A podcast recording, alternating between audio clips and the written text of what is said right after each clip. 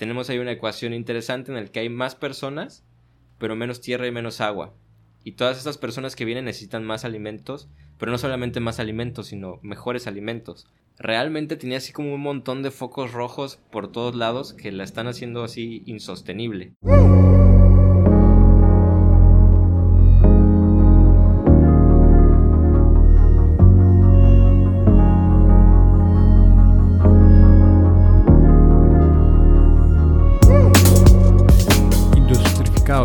Traído a ti por Industrify, la plataforma para conectar con la industria maquiladora y proveeduría. Este podcast es para las personas que buscan conocer un poco más de la industria, de la tecnología y de la manufactura. Aquí encontrarás historias inspiradoras y personas que buscan cambiar el mundo con su ingenio.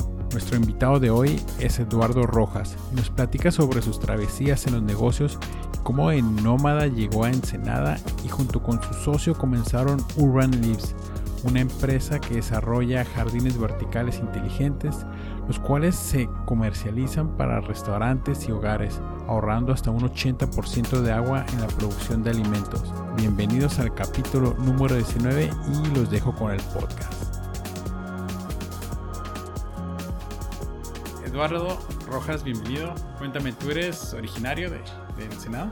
No, yo soy de la Ciudad de México. Eh, yo nací en el Distrito Federal y llevo en Ensenada viviendo ya casi seis años. No traes acento. No, pues ya se me tuvo que quitar en cuanto llegué para, para camuflajearme mejor. es curioso porque incluso eh, los del DF que llegan a Tijuana, o sea, pasan 20 años y no se les... ¿No lo sueltan? No, no lo sueltan, pero algo de tener Ensenada, ¿no? Ya sé, sí, que te obliga a cambiar. Entonces, eh, tú estabas en, en, Ciudad de México, ahí creciste y, y todo. Sí, ahí realmente he vivido toda mi vida. Eh, cuando tenía yo 21 años más o menos, viví un tiempo en el extranjero, en Canadá, pero nada fue momentáneo. ¿Como y, intercambio? Eh, me fui allá, pues como de mochilazo a explorar el mundo. Ah, ok. Sí, me di de baja de la universidad cuando iba a la mitad de la carrera justo. Yo estudié comercio y negocios internacionales. Ajá. Entonces, cuando iba justo a la mitad, como que tuve mi crisis existencial. Sí. Y me di de baja. Y yo ya conocía Canadá, había ido de vacaciones alguna vez, entonces me gustó y pues agarré mis cositas y poquito dinero y me lancé a ver qué, qué podía hacer por allá y estuve como un año trabajando allá de pues de lo que había, ¿no? Desde lavaplatos hasta en construcción, pero ahí buscándole. ¿Y eso era para encontrarte? Eh, sí, pues fue así como un viaje para conocer el mundo y como pues salir de tu zona de confort, ¿no? Como que sentía que aquí en México estaba pues ya como que muy acostumbrada a la comodidad de la escuela, de mi casa, como que quería ver qué, qué más sabía y pues... ¿Qué aprendizajes tuviste allá? Digo, aparte de la independencia, ¿no? Yo creo que, pues sí, bien que mal, te tienes que hacer ya como un poco responsable, ¿no? Un poco. Aunque sea un poquito, la verdad es que sí, las veces que más lo llegué a pasar fue por no tener ese equilibrio entre cuidarme a mí y andar de fiesta. Entonces me pasaba muy seguido que pues se me acababa todo mi dinero antes de que pudiera yo cobrar o no tenía yo un trabajo, pero me iba mucho de fiesta o salía con mis amigos de allá. Ah, parisero. ajá, y, y, no, hombre, de repente ya andaba ahí los últimos días del mes, me tocó pasar a hambres, me tocó quedarme así como dos días sin comer una vez por eso. Y yo creo que eso fue el aprendizaje más, ajá, más interesante, o sea, el tener un problema de estos y no tener como a dónde voltear o cómo resolverlo, ¿no? Digo, ahora sí que pasar hambre, yo creo que de verdad pasar hambre fue el, el aprendizaje más duro que me tocó que me enseñó a valorar así un montón de cosas. Me recuerda un dicho que sea un poco de frío y un poco de hambre hacen buenas personas. Sí, totalmente. La verdad es que sí. Y es curioso porque allá me tocó en Canadá que pues había cierta comunidad latina que son los que trabajaban en algunos restaurantes o en el hostal en el que yo me estuve quedando un tiempo a vivir. Eh, pues los del servicio, los que hacían las camas y demás eran latinos, ¿no? Entonces, una vez me acuerdo que yo también no tenía trabajo, me iban a correr del hostal porque no podía yo pagarlo. Y una de las señoras de las que hacía la limpieza, que yo me había hecho amiga de ella, eh, pues me disparó como una noche de hostal, ¿no? Y me ayudó porque me dijo que le recordaba yo mucho a su hija que vivía en España. Entonces... No le dijo a la hija. ya sé, ¿no? Además, creo que no tenía hijos, por eso solo ah, le podía recordar a su hija. Está bien, Sí, entonces... Órale, te ofreció así. Ajá, sí, sí. corazón. Exacto, como que me tocó vivir esa parte de recibir ayuda de personas que no tenían por qué hacerlo, ni tenían la obligación, ni nada, y como que aún así te apoyaban, ¿no? Yo creo que eso también me ayudó a cambiar un poco mi forma de ser y también pues me hizo ser así, ¿no? Como que de ahí yo entendí que tiene mucho valor ayudar a alguien aunque no lo conozcas. Como que sí me, me dejó ese, ese aprendizaje que trato de, pues ahora sí que hacer el bien, ¿no? Sin mirar a quién, casi casi. ¿Y regresaste al DF? Bueno, Ah, sí. CDMX o DF, no. ya que cambia de nombre a cada rato. Estoy confundido. Sí, después de como un año más o menos, pues ya como que sentí que tenía, ya había aprendido lo que tenía que aprender, pero pues yo quería seguir estudiando. La verdad es que sí quería terminar una carrera y pues como que ser profesionista, ¿no? No quería quedarme trabajando, aunque estuviera bien pagado, pero en construcción o haciendo otras cosas que eran más como especie de oficio, pero no tanto como como que sentía que no tenía mucho impacto lo que yo iba a hacer ahí. Entonces por eso decidí regresar a la escuela y terminar mi, mi carrera. y terminaste y... Sí, ter- terminé y después de, de que me gradué, bueno, de hecho desde el que estaba en mi último año de la universidad, pues yo ya tenía un trabajo de medio tiempo en IBM, en el corporativo de IBM, ahí en la. Ciudad de México. Entonces estaba yo como becario, estuve así durante mi último año de carrera y en cuanto terminé la carrera, pues estuve ya de planta trabajando otro año ahí con ellos. ¿En qué departamento? Era el departamento de operaciones internacionales. Lo que nosotros hacíamos era como traer el equipo de hardware de Brasil. Eh, Algunas partes los manufacturaban allá. Entonces estábamos como más metidos con el equipo de logística y de ventas, coordinando que toda la mercancía se trajera en tiempo y forma para abastecer a los clientes de aquí, de México.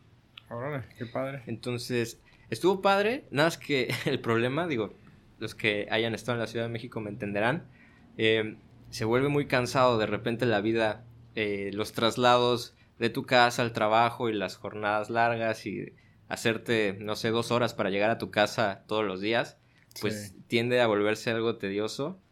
Y además que en el trabajo, como que me empezaron a poner tareas cada vez más como administrativas y de papeleo, pero de esos que de verdad mi trabajo era casi casi eh, organizar Eras hardcore Godín. Ajá, sí, organizar así expedientes y hacer muchas llamadas y cosas que yo decía, pues es que esto qué, ¿no? No, como que me dejó de dar así como esa satisfacción del trabajo por trabajo adicional que me ponían, pero como que era de otras cosas, ¿no? Era así como de, ah, pues a ver, ponlo a hacer también esto, ¿no? te gustaba eso. Ajá, entonces, eh, de hecho por eso, pues ya, eh, yo me salí de ahí, eh, de IBM, sin tener nada, la verdad es que un No, día no. así me No habías desperté. aplicado nada. Sí, sí, como que nada, más un día me harté y dije, ay, no, ya. Y aparte mi contrato ya se iba a terminar, entonces digamos que se terminó y yo no les hice nada como para, eh, pues volverlo a renovar, ¿no? Como que... No dijiste, hey, me Ajá, sí. quedarme. Sí, no, fue como se terminó. Dije, ah, ok, bueno, muchas gracias, aquí están las cosas, sí, nos vemos, bye, ¿no? No se quedan como que. Ajá, ah, sí, sí, se- sí se quedaron así como no sacados de a onda. rogarnos. Ajá. Sí, sí, de hecho, ajá, les sorprendía, ¿no? Que ya sabía yo que me quedaba un mes y pues que yo no estaba haciendo como algo o viendo hacia qué otro proyecto, qué otra área me podía meter. No estás entonces, limpiando zapatos de nadie. sí, no, exacto. Entonces, sí, eh, pues estuve yo un rato sin trabajo después de eso. Sí. Sí, me explotó un poco en la cara. Sí, hemos pasado todos un poquito por ahí. Bueno, los milenios, ¿no? Ya sé, sí, sí, porque digo, me imagino nuestros papás y así, era como que se agarraban un trabajo y de ahí 20 años, ¿no? Ajá. Era No, menos era- común. Ajá, eran dos o tres trabajos al mismo tiempo y, y terminaban uno y buscaban dónde rellenar el tercer Sí. espacio. Ya sé. ¿Y te quedaste ah, ahí en el DF? En... Sí, me, me consiguió otro trabajo como medio año después. Tardé medio año en encontrar. Y ahora entré en el corporativo de Sony.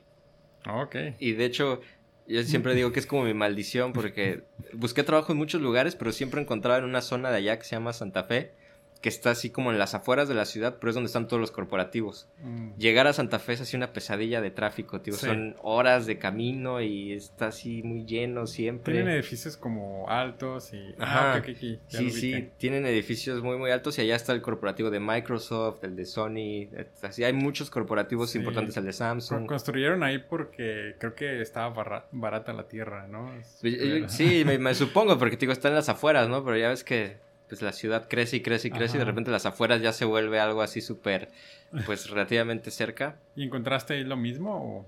Encontré un trabajo que me gustaba más. eh, la posición se llamaba Business Planner. Era un poquito más como de estar haciendo análisis financiero y eh, calculando otro tipo, otro tipo de cosas. Y eso igual me, me, gustaba. Yo creo que el trabajo de Sony me, se me hacía mucho más gratificante y que tenía como más impacto lo que yo hacía ahí. Pero igual el tema de los traslados y pues como era trabajar con japoneses, la verdad es que son bastante estrictos y bastante severos y de repente son jornadas muy muy largas. Me acuerdo que yo llegaba a salir de repente a las 3 de la mañana y a las 8 ya tenía que estar ahí otra vez. Así a cierre de mes, al final de mes, una semana me la vivía así, por lo menos. Y eras empleado de confianza. Sí, casi casi, ¿no? Sí, te tienen la confianza de tenerte ahí hasta tarde porque de nada más sirve. Sí. para los que todavía no, no, saben lo que es empleado de confianza, es que no te pagan horas extra. Sí, lamentablemente, sí, porque se pasan de confianzudo. Yo creo que por eso es de confianza, ¿no? Y sí, estuve en ese trabajo. Eh, igual estuve unos dos años más o menos, hasta que igual, eh, como que llegué a mi límite de pues la misma burocracia interna de, la oficina también de repente me hacía pasar corajes y ahí sí lo que ya me terminó de, desgastar fue pues en sí la vida de la ciudad. O sea, como que ya yo estaba muy muy cansado de traslados de tantas horas y de perder tanto tiempo de mi vida atorado en el tráfico y la inseguridad de la ciudad, así que ya salías y podía que te asaltaran. Entonces, ese tipo de cosas como que me fueron haciendo voltear a ver a, a otros lados, ¿no? ¿Qué más podía hacer? Y pues de hecho así fue como acabé aquí en Ensenada. Bueno, está como extraño, ¿no? Porque de una ciudad como bien hardcore a una ciudad como súper tranquila. De hecho, la gente hasta camina más relajada y como a su tiempo. Sí, sí, totalmente. Y cuando comen, y vas a un restaurante y tardan un montón en verte también. Bueno, ya esas quejas mías. sí, ya sé, ¿no? Eso al buzón de quejas y sugerencias. No, pero digo, Ensenada es una, una ciudad súper, súper tranquila, turística. Tienes la, la, playa, tienes el Valle de Guadalupe atrás. Este, y si te vas más para allá, o sea, tienes el desierto y tienes silencio total. Y por ejemplo, y por todo eso que acabas de decir, para mí fue como un paraíso, ¿no? Así como justamente lo que yo estaba buscando. ¿Cómo la encontraste? O sea? una pregunta importante, ¿no? Porque yo antes pues no tenía idea de dónde estaba Ensenada. Yo decía, Ensenada, necesito mi visa para llegar ahí, ¿dónde está eso, no? Y uno de mis socios actuales, él se vino primero aquí a Ensenada, porque él es biólogo y se vino a hacer su maestría aquí a la UABC. Mm. Entonces, él llegó un año antes que yo. Él ya estaba estudiando y todo. Y en mi crisis existencial y todo, pues un día así platicándole a él que no sabía qué hacer, pues él me dijo, bueno, pues vente en nada y vamos aquí, ¿qué hacemos? Ah, sí. Así, pero así nada más. Y digo, algo que me caracteriza a mí es que, pues si algo me llama la atención, como que tomo la decisión así súper rápido, ¿no? Como que si tengo esas ganas, como que no la pienso mucho y pues puedo dejar así lo que sea y lanzarme. Entonces, mi amigo me dijo, ah, pues cáele y yo creo que no pasaron más de dos meses y ya estaba yo aquí con mis maletas en, en Senada, ¿no? Entonces sí, sí, la verdad es que... ¿No habías visitado? No, yo no tenía idea, sí, la primera vez que me bajé del camión en la central, así fue la primera vez que había pisado yo Baja California en general, nunca había venido yo a Tijuana. No, me vine en, en, avión a Tijuana, pero ya es que de Tijuana ah, tienes que agarrar tu camioncito acá a la central. Entonces, Sí, sí, ahora sí que venía yo, no sabía qué esperar. Yo dije, pero ojalá y te guste porque ya te veniste, ¿no? ya no hay vuelta atrás, por lo menos en un rato. Entonces, sí, pero no, la verdad es que fue una excelente, excelente experiencia desde que llegué. Pues el hecho de que no haya tráfico, te digo, yo me iba escapando del tráfico. Y ya que pasé yo, no sé, una, una semana en la ciudad, que vi que podía ser viernes eh, a las 6 de la tarde en quincena y la ciudad estaba igual tranquila, que me seguía haciendo 10, 15 minutos a todos lados. dije, no, ya, de aquí soy. Era como el lunes en hora pico ayer. Ajá, sí, ¿de cuál hora pico? Me hice 3 minutos más, ¿no? Sí, sí, eso fue para mí mágico y sigue siendo mágico hasta el día de hoy. Eh, ¿Encontraste actividades, supongo, luego, De hecho, en cuanto llegué aquí, pues con mi socio, con Edgar, a él yo lo conozco desde la preparatoria. Somos amigos desde la prepa. Nada más que ya en la universidad, pues nos fuimos eh, por caminos diferentes, pero él y yo como que desde allá siempre habíamos intentado eh, poner un negocio. Habíamos intentado hacer varias cosas allá, negocios más chiquitos. Entonces aquí en cuanto llegué con él, eh, pusimos una especie como de comercializadora, compras en línea. Así contra las personas que querían comprar algo de Amazon, antes de que hubiera llegado aquí Amazon a, a México, pues lo podían comprar a través como de nuestra cuenta y nosotros teníamos el servicio de írselos a traer, ¿no? Ah, órale, ok. Entonces, pues así las personas que eh, no tenían no, tarjeta de crédito o se les complicaba hacer compras en línea, teníamos un localito en el que literal iban con nosotros, se sentaban, Mm. escogían lo que querían y ya se los comprábamos y les cobrábamos una pequeña comisión. Entonces estuvimos así con ese, con ese negocio funcionando como unos ocho meses hasta que, ¡pum!, llegó Amazon a México y nos tumbó todo, ¿no? Entonces, eh, de ahí pues seguimos buscando otras cosas que hacer. Como que siempre la idea fue como ir haciendo negocios, ¿no? Ir probando, ver, ver- ir viendo qué, qué cosas podíamos hacer en lo que se cocinaba como que lo grande, ¿no? Porque eran como negocios pequeñitos, pero él y yo siempre tuvimos la idea de que, Sabían que era un experimento. ajá, digamos que sabíamos que eran experimentos pequeños para sacar algo de dinero, pero no eran como a lo que le estuviéramos apostando realmente nuestro esfuerzo y nuestro tiempo completo, ¿no? Y ya, eh, pues estuvimos ahí con varios negocios, pero al mismo tiempo estábamos trabajando en, digo, como el negocio principal, que era algo que nosotros siempre quisimos enfocar a la ciencia resolviendo algún problema, ¿no? Como que estuvimos trabajando primero con una empresa de pescadores que pescan erizo rojo. Nosotros íbamos a hacerles un proyecto para engordar el erizo artificialmente. Como mi compañero es, como es científico, tenemos que explotar todas sus habilidades, ¿no?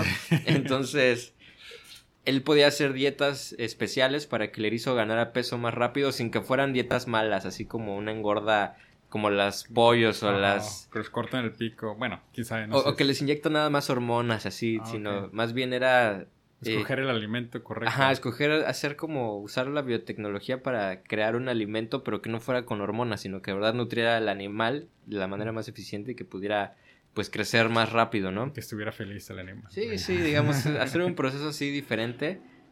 Y ese, ese era el proyecto con el que queríamos empezar, ¿no? Te digo, como ciencia aplicada a problemas ya más ¿Reales? Ajá, reales y como más interesantes, ¿no? Nada más que ese proyecto se nos vino abajo porque estábamos en el proceso de compra de un terreno por la bocana de Santo Tomás, allá como para la antigua ruta del vino, Ah, por donde ok. está todo el... De hecho, ahí ahí es donde se pesca el erizo. Entonces, habíamos Ah. conseguido que nos vendieran un terreno, un cuarto de hectárea, de una persona que era ejidataria de ahí. Entonces, eh, ya estábamos así, ya habíamos dado un adelanto, eh, estaban por firmarse los papeles y demás, y la persona que nos vendió el, el terreno falleció. Y él estaba apenas eh, resolviendo la situación legal de sus, Oh. de sus tierras y así nos explotó en la cara. Entonces, pues ya, como que eso mató automáticamente nuestro proyecto porque hasta el día de hoy te estoy platicando que eso pasó hace como más de tres años, casi cuatro Sí. años, y siguen discutiéndose de quién son los terrenos, los hijos de la persona. Eh, la importancia de hacer un testamento. Exacto. Entonces, pues digamos que ahí sí ya no vimos cómo avanzar, porque sin el terreno, pues como que el proyecto ya no tenía sentido, ¿no? Como que había nacido de la oportunidad de tener ese terreno. Entonces, pues eso nos dejó así como en ceros otra vez y sin dinero, nada más medio endeudados y sin terreno, ¿no? Entonces, pues de ahí Oh. seguimos como buscando, buscando opciones hasta que se nos atravesó la agricultura. De hecho, nosotros no fue que estuviéramos buscando algo directamente a la agricultura, ¿no? Sino alguien llegó a hacernos la, la propuesta. Nos eh, ofrecían unos invernaderos eh, de 500 metros cuadrados en las afueras de Ensenada para un proyecto, ¿no? Así nada más nos dijeron, un proyecto, vamos a hacer algo juntos. eh, ustedes que saben de ciencia y yo que tengo eso, vamos a ver qué sale, ¿no? Y de ahí fue como empezamos a estudiar ya técnicas de cultivos sustentables, eh, viendo de qué manera podíamos hacer más eficientes los cultivos, cómo podíamos resolver los problemas que había en la agricultura, ¿no? Porque eso es también algo que nosotros creemos que es importante, el negocio debe de resolver problemas, no debe de ver como la manera de hacer dinero, sino desde el inicio debes de ver qué problemas hay y cómo los puedes resolver de manera eficiente. Y así es como pues tú tienes un negocio que si está muy anclado a un problema, pues se vuelve un negocio necesario. Sí. Entonces, esa es como la ideología que nosotros tenemos. Y así fue como empezamos a estudiar, estudiar el, el- el ¿Cuál- proyecto. ¿Cuál era el problema que, que tenían estas personas? Por ejemplo, el problema aquí eh, por la zona es que hay muy poca agua.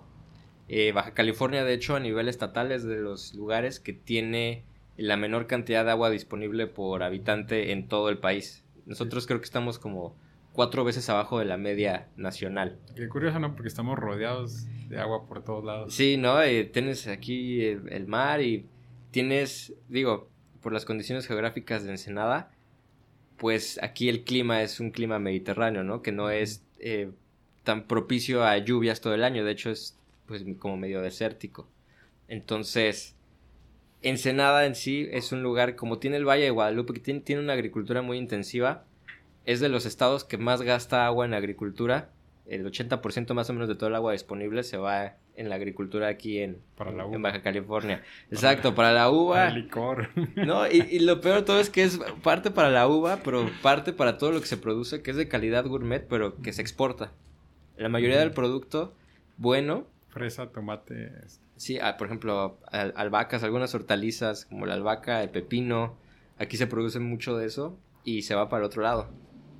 Entonces, empezamos a ver pues eso también como un problema porque notamos que los productos que se mueven aquí pues son principalmente los que no pasaron como su control de calidad de Estados Unidos y pues, ya muévenlos acá, ¿no?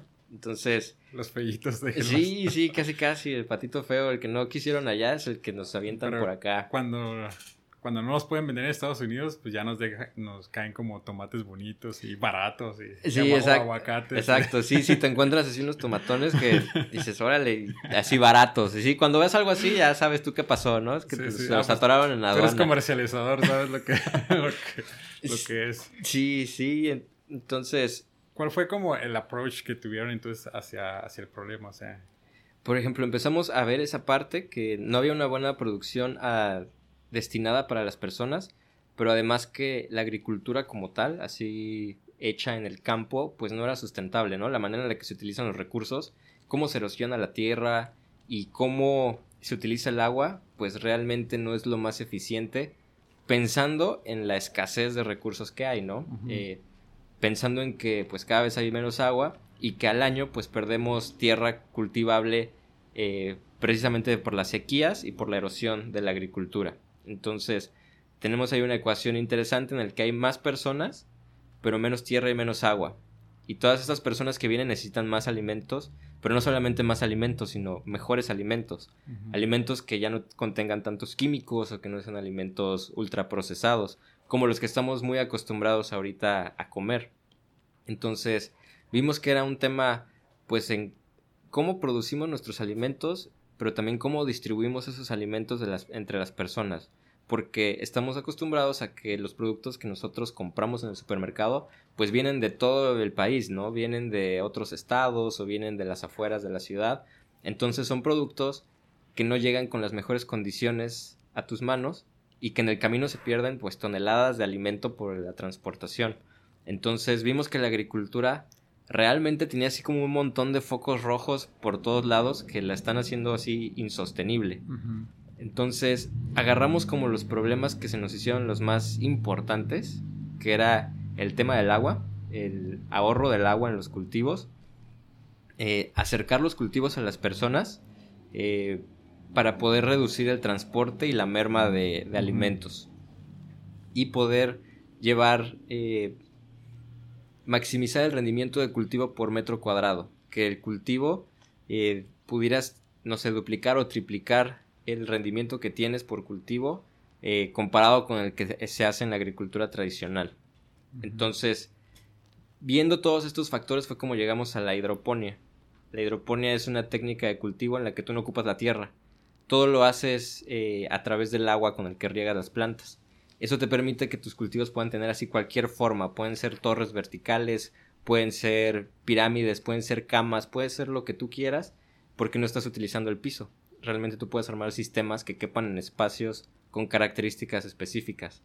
Y así es como llegamos a la idea de que el cultivo no tenía que estar realmente en las afueras de la ciudad. Hay cosas que sí se presta que sea mejor producirlas en las afueras, ¿no? Un cultivo de maíz o ciertas eh, frutas, por ejemplo, sí es conveniente hacerlas en otras partes de la ciudad por los espacios que se requieren. Pero otras cosas como las hortalizas, por ejemplo las lechugas, eh, lo que está como en la canasta básica de las personas, espinacas, acelgas. Que crecen en espacios pequeños, ¿no? Exacto, que pueden crecer en otro tipo de espacios con otras condiciones. Esos cultivos se pueden hacer fácilmente en cualquier zona urbana. y esa es nuestra propuesta, que las zonas urbanas eh, cuenten con unidades de producción para que desde ahí se puedan alimentar a las personas. ¿Y cuál fue como el, el primer prototipo viable que, dijeron, o, cómo, más bien cómo, llegaron a dijeron, no, hidroponía es como la mejor opción. Eh, precisamente, pues, tú lo acabas de decir perfecto, ¿no? Somos mucho de eh, prototipar o hacer pruebas antes de, de, aventarnos, más que nada como para conocer cómo se comporta eh, pues ciertas variables. Entonces, con lo que empezamos así lo más básico fue un sistemita hecho por nosotros en el patio de la casa de una persona que inició con nosotros el proyecto. Ahorita ya no está con nosotros, pero ella nos ayudó a fondear las primeras pruebas y nos prestó su casa para que tuviéramos en su cochera un invernaderito así chiquito de dos metros por dos metros. y ahí nosotros estábamos cuidando las plantas y aplicando los métodos de cultivo que estábamos estudiando. Ya con esa unidad empezamos a ofrecerle a algunos restaurantes de la zona, empezamos a ofrecer los productos para ver si estaban con la calidad que las personas pues estaban esperando. Fue una grata sorpresa porque la verdad es que producto que ofrecimos, producto que a la gente le encantaba. Eh, sí logramos sacar, aunque eran nuestras primeras pruebas, cosas muy por encima de la calidad que se ofrecía en el mercado. Entonces, pues eso nos animó bastante, ¿no? Y ahorita son tres socios, o sea, Ajá, somos tres socios los que estamos trabajando ahorita es Edgar, que es mi amigo de la preparatoria que te comentaba. Del alma. Ajá, sí, es, mi super compa. Eh, él ahorita está haciendo su doctorado en bioingeniería.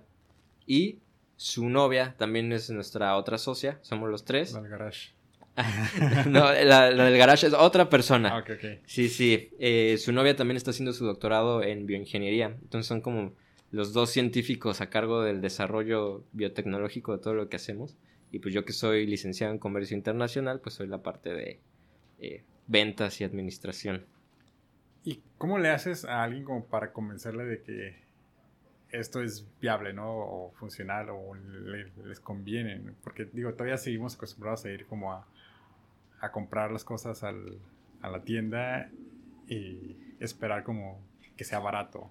Sí, y ese es un, un tema importante. La barrera de precios aquí en nuestro país, por ejemplo, que es un productor, es un país productor agrícola fuerte, pues estamos acostumbrados a precios de hortalizas y vegetales pues muy baratos, como mencionas en el supermercado. Eh, esto es principalmente también por una que en la agricultura actual no se paga el precio real del agua. Ese es un tema súper, súper importante. Eh, existen demasiados subsidios para los productores que sepas? agrícolas. Ah, no te podría decir el dato exacto, pero se debe de pagar alrededor del 10 al 15% del valor real del agua. Entonces, pues nunca se ha pagado por el valor real de los productos. Por eso estamos acostumbrados a lechugas de 10 pesos. Ni la luz ni el agua, ¿no? Exacto, por ejemplo, para que tú tengas una idea, una lechuga eh, el agua que se gasta en su producción es, son casi 250 litros. Si tú utilizas el sistema de riego más eficiente que existe, que es el riego por goteo, si tú la produces en tierra, te gastas más o menos 250 litros de agua. Son como unos 12 garrafones de agua en una lechuguita que la que te comes en una ensalada, ¿no?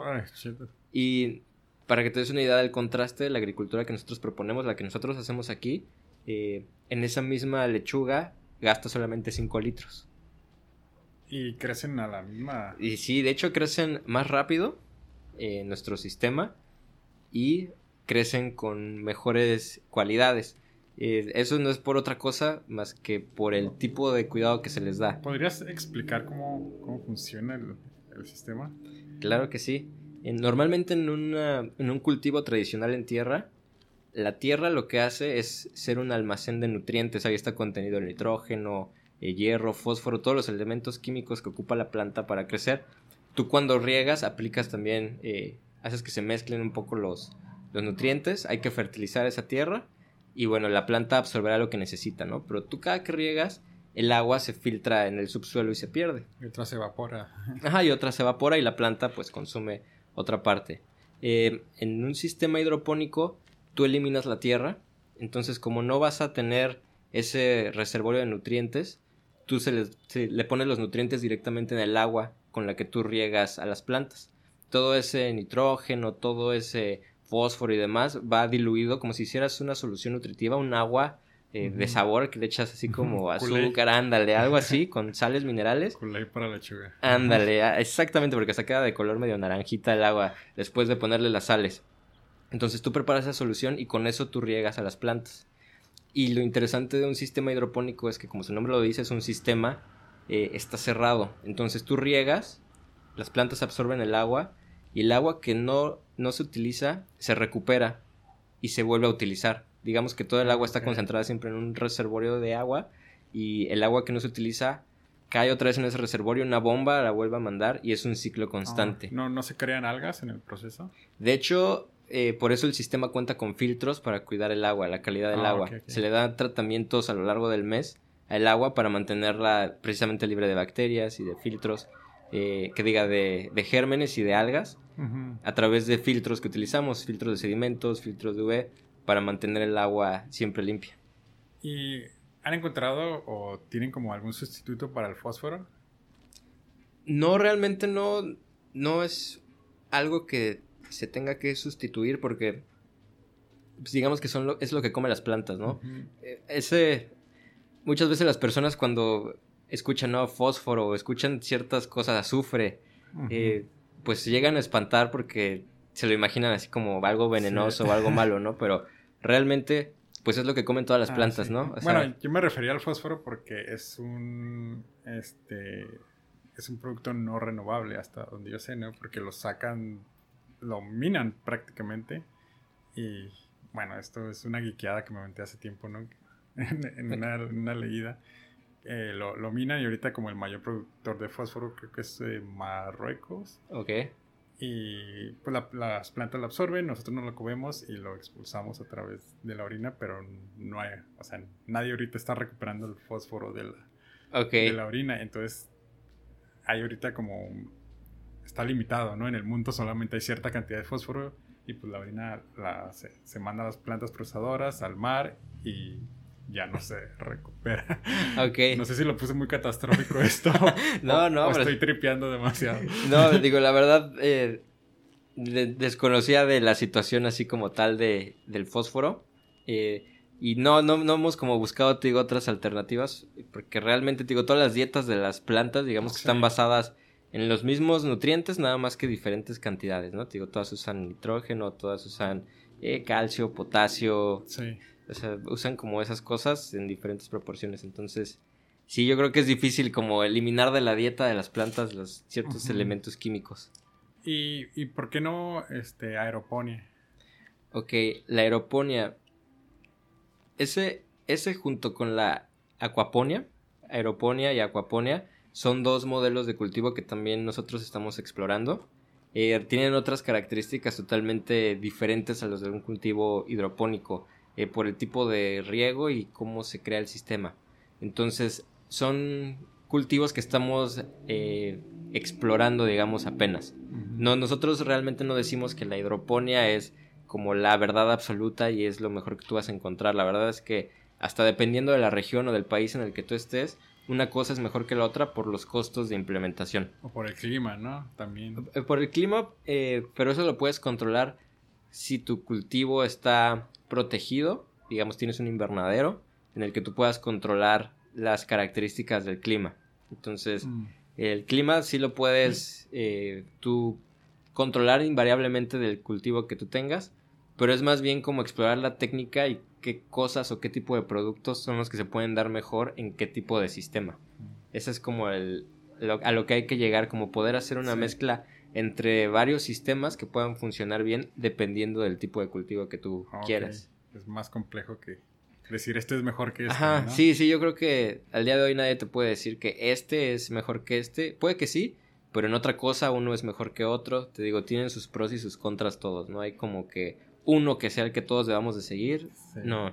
Y bueno, eh, para los que no saben, la, aeroponía, este, en sí los tubos son verticales y por dentro tiene una manguera que rocía por, mm. por el aire a las, las, raíces y por ahí absorben los, los, nutrientes, ¿no? Que ya ocupan como que una bomba para, para empujar todo el, todo el aire, ajá, todo el, todo el agua con los nutrientes. Este, ¿y en qué punto ustedes, o sea, ¿en qué momento dijiste, sabes que este sí ya es un negocio? O sea, ¿cuándo fue como que su primera venta de, de este producto? O en, o en sí manejan como los, los productos de eh, las, las verduras o manejan el sistema como lo venden, ¿no? Ok, de todo. Así que todo, Por todo. todos lados. Vendemos todo. Sí. Eh, nosotros empezamos, digo, desde que teníamos nuestra prueba piloto, pues estábamos ahí vendiendo eh, lo que era el resultado de las pruebas. Digo, sacábamos albahaca y esa albahaca la estuvimos distribuyendo. A veces la regalábamos para que la probaran o a veces ya la estábamos vendiendo. Pero digamos que eso nos ayudó a validar que sí había una, un interés del mercado y pues cierta necesidad de estos productos, ¿no? Que teniendo una unidad tan pequeña, si tuviéramos algo de, de clientela, de hecho lo que nos pasó fue que de repente pues ya nos acercamos a un restaurante que nos quería comprar así como que toda la producción, pero lo que producíamos en un mes, pero lo quería cada semana. Entonces fue cuando ya nos empezó a quedar chica la unidad que dijimos, no, pues ya vamos a dar el salto a una unidad más grande y es la que construimos, que es en la que estamos ahorita. Esta es ya nuestra unidad comercial piloto, vamos a llamarla, porque pues sobre esta todavía le estamos haciendo mejoras y estamos viendo cómo eh, cambiarla o cómo hacerla más eficiente para la que sigue que, que pongamos. Entonces, lo, lo padre fue que de esta unidad principal que ya sacamos, nacieron como nuevas líneas de negocio que pues en su momento quizás no habíamos eh, contemplado. Por ejemplo, el dar cursos y talleres de cultivos o de cómo tú armar tus propios sistemas, ¿no? Nosotros podemos enseñar a las personas a crear cultivos o sistemas hidropónicos caseros con cosas que tienes en tu casa y damos cursos eh, uno cada mes para las personas que les interesa aprender eso. Tenemos también cursos especializados si tú ya tienes más conocimiento de hidroponía y quieres saber cosas más específicas, también podemos dar talleres donde te enseñamos a diseñar sistemas hidropónicos, a cómo planear un cultivo ya comercial. Podemos enseñarle, eh, dependiendo del grado de expertise que tenga la persona, les podemos enseñar las cosas. Y también vendemos los productos. Todo lo que producimos aquí, todas nuestras hortalizas y vegetales, se venden a restaurantes, a algunos supermercados. Y aquí mismo es punto de venta. Entonces las personas también vienen y compran aquí. ¿Y sabe diferente la, la verdura de aquí que la... Sí, la verdad, no es por nada, no es porque sean las nuestras, pero tienen sabores mucho, mucho más intensos los Ah, productos hidropónicos que los productos crecidos en tierra. Esto es simplemente por el cuidado que se le da a una planta hidropónica. A la hidroponía se le conoce como la agricultura de precisión. Entonces, es de precisión porque estamos midiendo en tiempo real siempre muchas variables. eh, la calidad del agua, la temperatura, humedad. Entonces, el controlar tantos parámetros al mismo tiempo nos ayuda a tener cultivos más saludables. Algo que no puedes tener en la tierra. Exacto, o sea, en la tierra por la logística de manejar un cultivo es muy muy diferente porque necesitas ir y verlo y ver si tiene alguna plaga o es imposible saber como la temperatura de todo tu todo tu cultivo a menos que lo tengas súper súper sensado. Entonces, como nuestras unidades de producción son pequeñas, pero de alta producción, digamos, nosotros en 100 metros podemos tenerlo de un cuarto de hectárea, porque lo hacemos en varios niveles de altura los cultivos. Entonces, pues eso nos permite que podamos tener cultivos más homogéneos y que la calidad sea mucho, mucho más estandarizada y sea mejor que en un cultivo de tierra. Sí, de hecho nos ha pasado que nosotros producimos acelgas, por ejemplo. Y algunas personas han venido a visitarnos y nos dicen, no, a mí no me gusta el sabor de las acelgas. Y terminan probando las de aquí y se llevan dos ramos. Órale. ¿Qué es una selga? Perdón mi ignorancia. Eh, la selga es una hortaliza, de hecho las que nosotros tenemos se llama selga arcoiris, que tienen tallos de colores. Tienen tallos de color morado, color rosa. Ok, ya lo ubiqué. Eh, es, es de mero. Sí, la veo en el mercado, pero es como- no, no sí, sí, conozco, son, no sí, las acelgas son súper, súper conocidas en sopa, en ensalada, en un montón de cosas. Órale. ¿Y, y cuáles son los precios, por ejemplo, de, de- de los cursos y de los de, la, de los sistemas de, de riego? Ok, eh, Bueno, más o menos, ¿no? Sí, sí, los sí. rangos, ¿no? sí, sí, Por cuando sale el podcast, no, pues ya subieron de precio. de China es que la inflación. no, eh, los cursos cuestan 2.500 pesos. Ujú. Son de dos días, sábado y domingo, eh, de 9 de la mañana a 3 de la tarde cada día, e incluyen una comida. Entonces, está padre. Ajá, está padre. Tratamos de que sea lo más saludable posible, pero que le guste a todos la comida. Y está padre porque les enseñamos a armar diversos tipos de cultivos eh, a lo largo del curso. Les enseñamos teoría y práctica, es mitad y mitad. Pero además entre todos arman un sistema pequeño hidropónico y al final se rifa entre los participantes de, Órale, del curso. Entonces, alguno de los que se inscriba sale con un sistema ya así para su casa. Qué padre.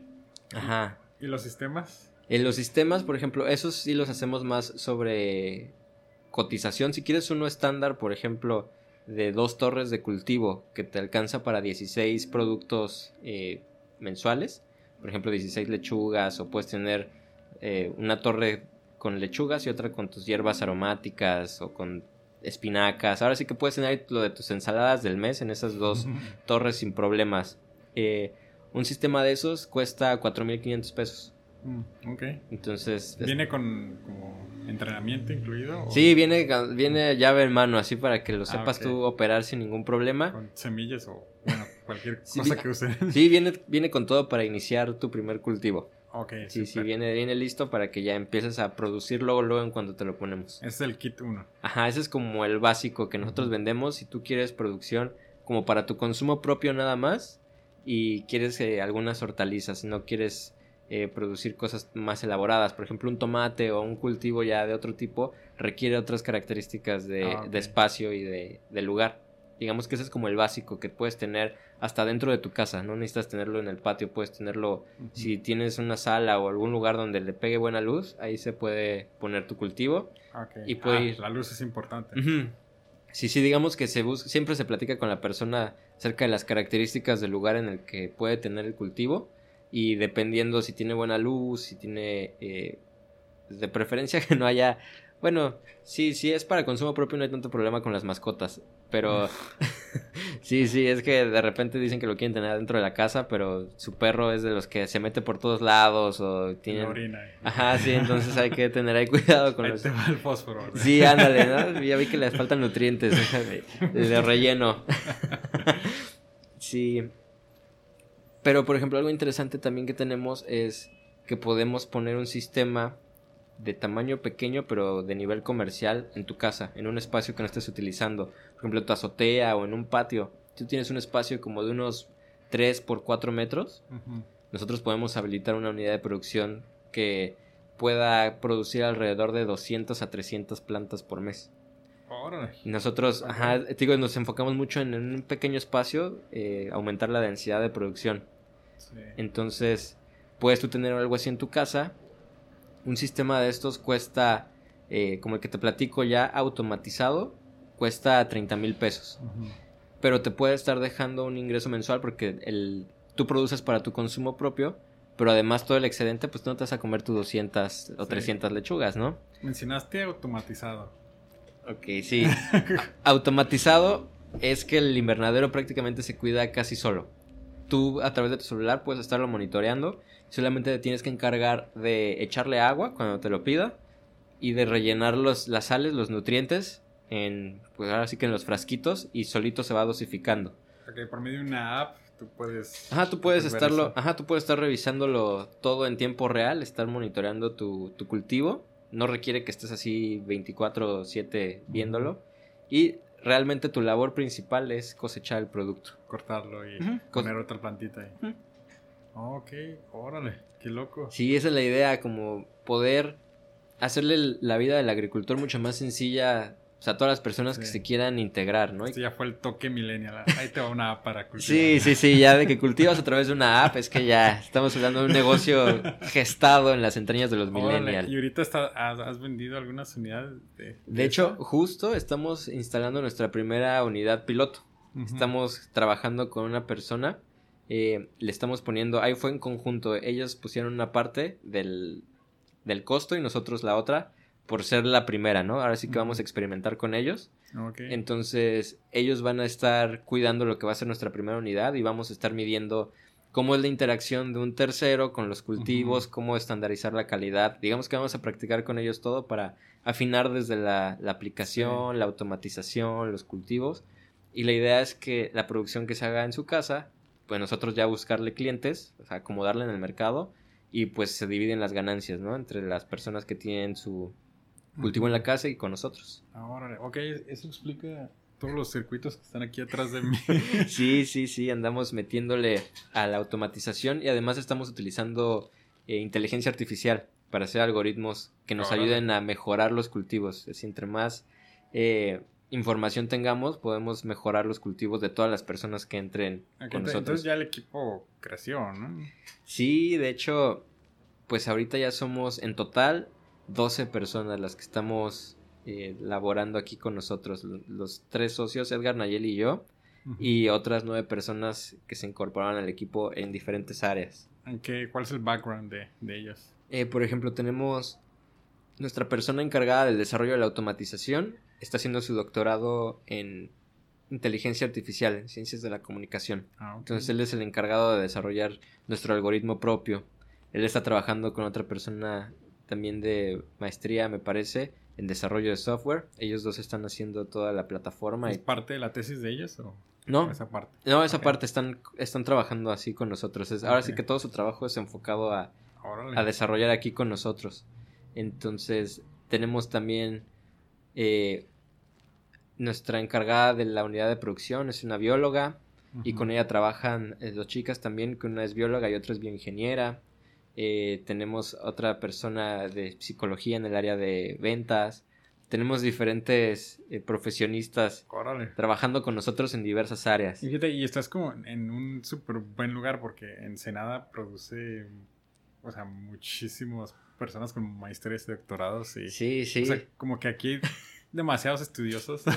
sí, sí, la verdad es que sí hay. Y el mercado en el que, digo, yo las personas que conozco usualmente le tiran como que, oh, pues una app para datear, ¿no? O para, para pedir comida por, internet, ¿no? Que te la ponen en la mano. Este, o se van a la manufactura de, de, herramientas y máquinas, automatización, pero la agricultura ha sido como un lugar súper abandonado y de hecho literalmente en México, o sea, está siendo todavía abandonada, o sea, las personas del campo se van a la ciudad porque no es bien pagado y realmente, o sea, estamos muy atrasados en, en, esa área. Digo, sí, y Estados Unidos nos lleva por mucho en la parte de producción, por eso cuando ellos tienen exceso, no, o sea, mucho de lo que consumimos nosotros, o sea, son, viene de, Estados Unidos, ¿no? En cuestión de verduras y es más barata que la que se produce aquí, a pesar de que hay subsidio. Bueno, tengo entendido que ellos también tienen un subsidio como que súper enorme, pero por eso han sido una, una potencia agrícola. Entonces era uno de los problemas que también tenían con, con China. Bueno, no voy por ahí, pero... ya nos vamos a poner políticos aquí. y, el coronavirus, no, este... no, eh, eh, muy, muy padre. ¿Has visto como otros proyectos que, que sean similares a, a, esto? Digo, es para mí es como que el, primero que, que, conozco, ¿no? que, que toca esta parte tan importante que es la agricultura y lo, lo que mencionabas, el, todo lo que se gasta en nomás traer un aguacate hasta Tijuana, ¿no? Desde, desde Michoacán. exacto. Y no siempre llega como en las mejores condiciones, ¿no? Así ya el taquero te está como que le echaste leche y... ya sé, ¿no? Es la, fácil, le vuelven guacamole todo y listo. Aguamole. aguamole. Debería ser un delito eso. sí, por ejemplo, aquí en México yo tuve la fortuna de conocer a un par de proyectos que van como muy alineados a lo que nosotros estamos haciendo. El año pasado, a finales, por ahí de octubre, noviembre, participamos en un concurso que se llama Heineken Green Challenge, allá en Monterrey. Es organizado por el TEC de Monterrey en conjunto con otro evento que hacen que se llama Inc. Monterrey, que es de los más importantes de emprendimiento en Latinoamérica. Entonces ellos juntaron 52 proyectos de México y de otros países enfocados en trabajar el tema de cuidado del agua. Entonces nosotros entramos por la parte en la que nuestros cultivos ahorran 98% de agua con respecto a la agricultura tradicional y conocimos otros proyectos agrícolas interesantes que estaban enfocados en el ahorro del agua. Entonces, aquí en México, de aquí de México, eh, hay algunos que están en León, Guanajuato, otros están en la Ciudad de México, eh, me parece que había uno de Oaxaca, eh, enfocados muchos en hidroponía, igual que nosotros, pero con otros enfoques.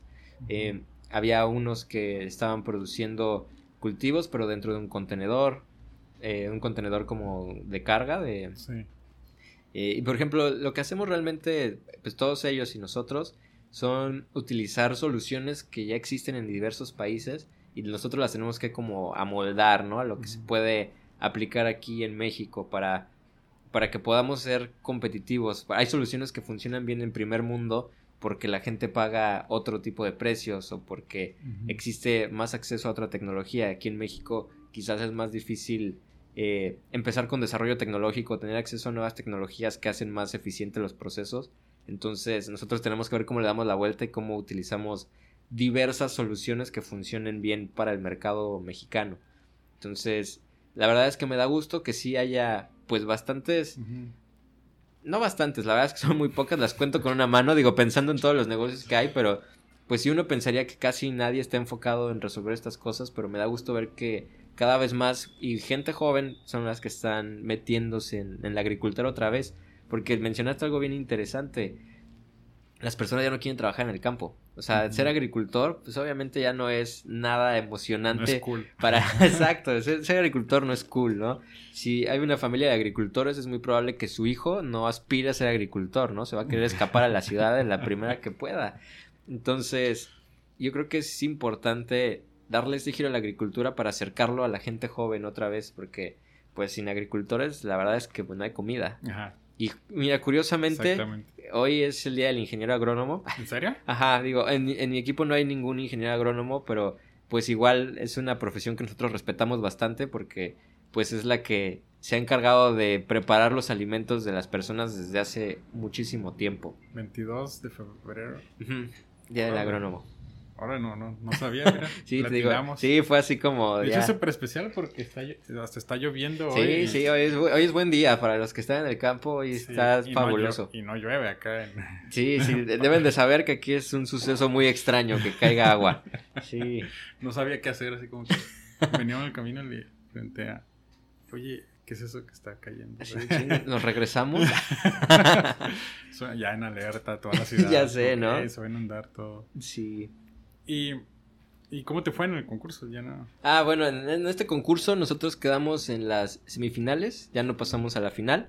Eh, digo, y nos fue bien, a mí me gusta mucho ir a todo ese tipo de concursos porque aunque no hayamos quedado en el primer lugar, normalmente esos concursos vienen acompañados de muchas capacitaciones y, y, generas como lazo con muchas personas que están en el mismo medio que tú.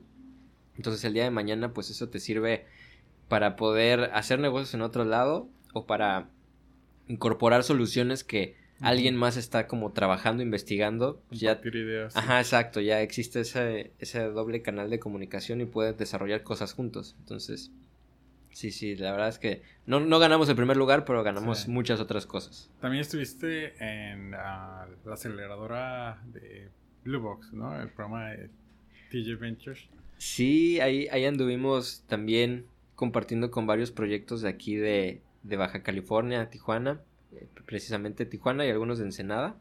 Eh, fue un proceso de aceleración bien interesante, pudimos compartir con varios proyectos muy muy interesantes, enfocados en, en diversas áreas y fue un proceso que duró, me parece que como cuatro meses, más o menos. Eh, nos enseñaron igual a través de diversos mentores, temas desde finanzas, marketing. Ahora sí que nos estuvieron afinando nuestras habilidades de, emprendedor para poder desarrollar mejor nuestro papel. Y de hecho tuvimos nuestra presentación en Tijuana en octubre del año pasado, ahí en, en, el, en un hotel en, la ciudad de Tijuana. Y pues nos fue bastante bien porque además nos llevamos ahí un reconocimiento al, mejor pitch elegido por el público. Cool, cool, qué padre. Sí, gracias. creo que sí escuché algo de... no, yo estuve ahí, este, muy bien, la verdad, muy padre el, el pitch que se, que se aventaron y traían pues todo completo, ¿no? Ya, ya ustedes ya estaban funcionando. Muy, muy. Gracias. ¿Y cuál es como el plan que tienen ahorita a, cinco años? Con, ¿cómo les, más bien, ¿cómo les gustaría verse en, cinco años a Urban Leaves? En cinco años, nosotros ya en cinco años nos vemos bien establecidos dentro de la casa de las personas. Queremos que este movimiento en el que tener un cultivo eh, de escala comercial en tu casa sea cada vez más común que para la gente sea más común producir alimento para ellos y para sus vecinos. Entonces en cinco años queremos que con la tecnología y con los cultivos que nosotros desarrollamos, pues esto ya sea una realidad, ¿no? Que tú puedas ver en una ciudad los techos de las casas, de los edificios y que tú veas invernaderos produciendo comida. ya no veas más espacios así como desperdiciados, sino que sea cada vez más común para las personas eh, adquirir alimentos de sus vecinos que fueron producidos de manera local en su misma colonia o en su misma ciudad. Entonces, pues nos queda todavía un, tramo largo de desarrollo y de prueba y error. Que justamente estamos comenzando. Tenemos pensado como en dos semanas más o menos empezar ya con nuestras pruebas eh, reales de campo de cómo van a funcionar estos cultivos, pero estamos convencidos de que es una necesidad y que es algo que, que se tiene que empezar a hacer. No, la verdad, muy padre el proyecto. Digo, yo la, la, más experiencia que tengo es como sembrar frijolitos. Y el, experimento de la escuela, ¿no? Sí, en algodones y todo. Pero, este, la verdad se ve muy divertido. Digo, a mí me gustan como meterle mano a, a, todo eso. Eh, yo creo que sí me, me gustaría como comprar un, un, sistema de este para dárselo a mi mamá en vez de rosales que ponga lechuga. que ponga su lechuga así. Es más como para mí, ¿no? que lo maneje con su app y todo. Sí, sí, automatizado. no, pero es como todo muy, muy, muy completo. Este, ¿y cuál es como tu comida favorita en sí? No necesariamente tiene que ser de... Yo así de chin, ya me cacharon. Así. Tacos. así que, ¿cómo les explico? Soy de la Ciudad de México. me gustan los de adobada que allá les llamamos de pastor. son, son, diferentes, ¿no? Sí, sí, yo insisto que son diferentes. De entrada los de allá son mucho más chiquitos. La tortilla es así como de este tamaño. De dos mordidas te lo comes. Pero, pero digo, el, el marinado es... Eh, sí, sí, también yo digo que el marinado se ve muy similar a los de acá, pero tienen como su sabor característico. Me imagino que por los ingredientes, ¿no? Por los ingredientes que tienen allá son diferentes a los que tenemos acá, entonces... Ajá, allá no usan hidroponía. Aquí sí hay hidroponía en Ensenada. ¿Y la bebida? La bebida, yo... Ah, bueno, aquí esta trae truco. ¿Bebida de cuál? este... Uno y dos. Alcohólica y no alcohólica. Ah, ok, alcohólica soy de whisky. Sí. Órale. Ajá, me gusta. Y solo. Sí, whisky así. Sin compañía. Ajá, sí, en las rocas. en, el monte, tomando whisky. Solo así, solo en mi cuarto. Ok. cool, cool. Este, siempre se me olvidan. Si estuvieras en el momento en el que terminaste la preparatoria, ¿qué decisiones cambiarías? Uy, qué interesante pregunta porque en lo personal yo soy alguien me gusta mucho la ciencia ficción y todo esto de los viajes en el tiempo, entonces yo a veces me pongo a pensar eso, ¿no? O sea, ya, si pudiera regresar, como qué cosas haría diferente o qué cosas no haría, ¿no? Yo creo que... Pienso que uno no debe de cambiar esas cosas, creo que si te diste de topes o si le diste muchas vueltas para llegar fue por algo y a final de cuentas lo debes de aprovechar. Pero yo creo que sí me daría un pequeño consejo así como de ser un poco más centrado y no te dejes llevar tanto por la fiesta. Yo creo que eso es así como lo que me, me daría así como un sape de ponte las pilas en eso, pero de ahí en fuera yo creo que está bien. Todos los raspones que traigo desde la prueba para acá creo que me han servido. O el, número de lotería del 2000 es... Ah, bueno, ya se vamos a ir así. mira, apuéstale a los Pumas en, este partido. Sí, sí, sí, ya. Este, el, ¿cuál es el mejor momento? El mejor momento el mejor momento de mi vida, el mejor momento... Híjole. Yo creo que... Algo curioso es que como que cada año me encuentro descubriendo como ese mejor momento. Eh, como te comentaba, me considero alguien que sale de su zona de confort relativamente en poco tiempo. O sea, en cuanto me empiezo a sentir ya cómodo, empiezo a ver qué más hacer, qué otras cosas puedo aprender. Entonces, me he encontrado con la satisfacción de decir, órale, nunca pensé hacer esto y lo estoy haciendo. Pues desde que me vine para acá, digo, cada año por lo menos me, encuentro a mí felicitándome, dame así, aunque sea una palmadita en el hombro de, órale, qué padre que estás haciendo esto. Entonces, pues yo diría que sí, que aunque suene muy filosófico y así, pero el mejor momento siempre es el ahora. Entonces hay que construir uno bueno siempre. Genial. ¿El mejor libro? Uy, el mejor libro. Fíjate que ahorita acabo de leer hace poquito uno que me gustó mucho de Stephen Hawking. Eh, fue el último libro que se, eh, se, publicó de él ya después de que falleció. Se llama Breves Respuestas a Grandes Preguntas. y toca así muchísimos temas. A mí me gusta mucho toda la temática del universo y las estrellas. Sí, soy muy, muy fan de esas cosas. Entonces el libro me gusta mucho porque pues te explica la visión de una persona con mucho conocimiento como él, pero le mete como un poco de filosofía, de no nada más como tecnicismo de cómo funciona la física de las cosas, ¿no? Sino pues desde el punto de vista existencial. Existencial, exacto. Entonces ese libro me encanta mucho, se lo recomiendo bastante. Y estoy leyendo ahorita uno que se llama Platform Revolution. Es igual y ese ya algunos ya lo habrán leído, es como del 2016 más o menos, no es tan nuevo, pero habla de precisamente la revolución de las plataformas digitales y cómo eh, hoy en día pues ya realmente el valor está en lo online, ¿no? Cómo, cómo la sociedad de verdad va migrando hacia cada vez toda la interacción y todo lo que nosotros hacemos desde el comercio hasta nuestras relaciones, pues ya son en una plataforma. Entonces, ¿cómo puedes utilizar eso? Pues para desde hacer negocios hasta con mejorar la vida de las personas. Entonces, está muy, muy interesante. Voy a poner ese, en mi lista ese. ese. libro, sí, sí, te lo recomiendo. Y ya tengo un altero de libros que no he leído. Que mi novia me dice así como que ya, no compres más. Pero bueno, este. Siempre digo así como que no, es que hasta no quiero tener una este, una tele más grande que mi librero. Que el librero, sí. Ah, sí. Wow, todavía falta. o, o, quiero, quiero, la de 60 pulgadas. Es lo que te iba a decir, no hay que ver la tele. este, un mentor o una persona que haya influido mucho en tu vida, que mm. te haya ayudado. Um, yo creo que un mentor así, pues ahora sí que... Porque creo que hay diferentes tipos de mentores, ¿no? Está quizás esa figura que tú tienes, que es ese empresario o esa persona que no conoces, pero que su filosofía y así te ayuda mucho.